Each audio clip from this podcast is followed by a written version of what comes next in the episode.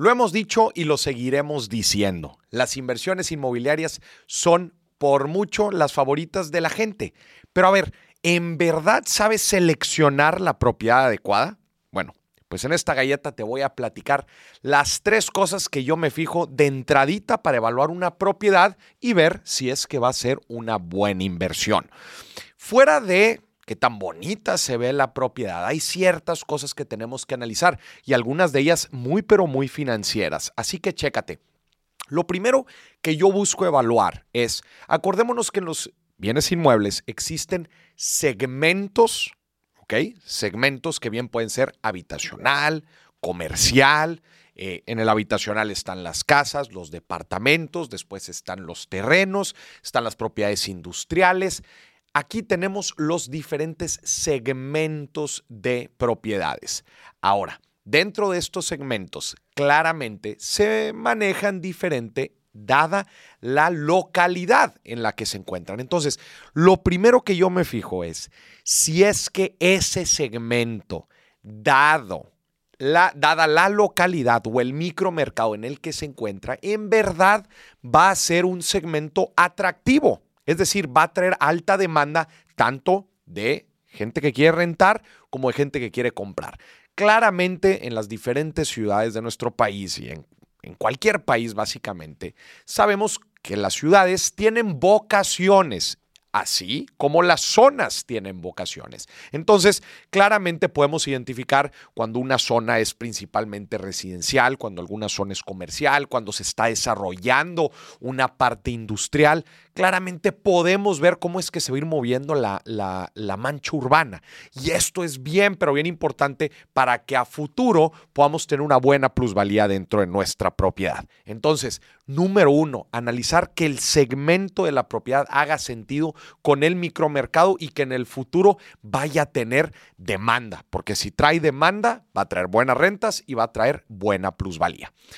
La segunda cosa que me fijo para seleccionar una propiedad para inversión es un es un indicador financiero y es el cap rate. El cap rate nos ayuda a evaluar qué tan atractivas son las rentas dentro de esa propiedad.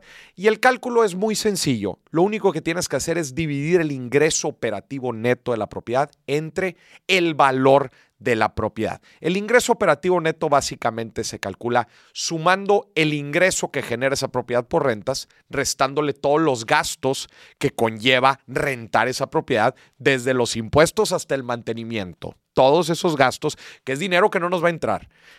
El monto, el ingreso operativo neto, ahora sí ya es lo que genera esa propiedad. Si lo estás sacando al mes, multiplícalo por 12 para sacarlo anual y luego lo divides entre el valor de esa propiedad. Te va a dar un porcentaje. Normalmente los porcentajes de un bien habitacional suelen ser más bajos, imagina entre, entre, el 4 y el 8%. Los bienes comerciales pueden estar arriba del 8, inclusive pueden llegar al 10, 11. Estos números te los estoy diciendo de forma muy general, claramente varían por ciudad. Y los bienes industriales también inclusive pueden estar por arriba. Sin embargo, por ejemplo, alguien podría decir, bueno, el cap rate de los bienes habitacionales entonces no es tan atractivo. Pues eh, por otro lado, los bienes habitacionales suelen ser de los más seguros porque llueve, treno, relampaguea en la economía, pues la gente necesita dónde vivir. Entonces suelen ser de, los, de las propiedades pues más nobles al momento de rentarse. Entonces este es el factor número dos, el cap rate.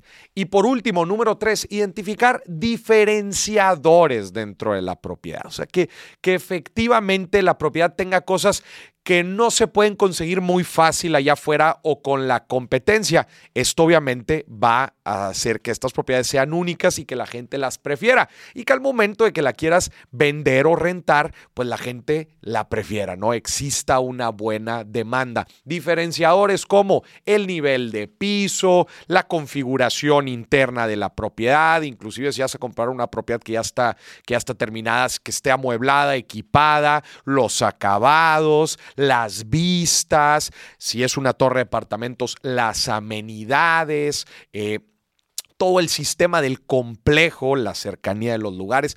Todas estas cosas son diferenciadores que claramente van a resaltar tu propiedad de algunas otras que estén alrededor, inclusive en la misma localidad. Y esto, el que tengas una propiedad atractiva con buenos diferenciadores, pues te va a ayudar al final de cuentas que cuando la quieras vender o rentar, lo logres hacer con mejor precio. Y esto es lo que construye una buena inversión. Así que considera estos tres puntos al momento de hacer una inversión inmobiliaria.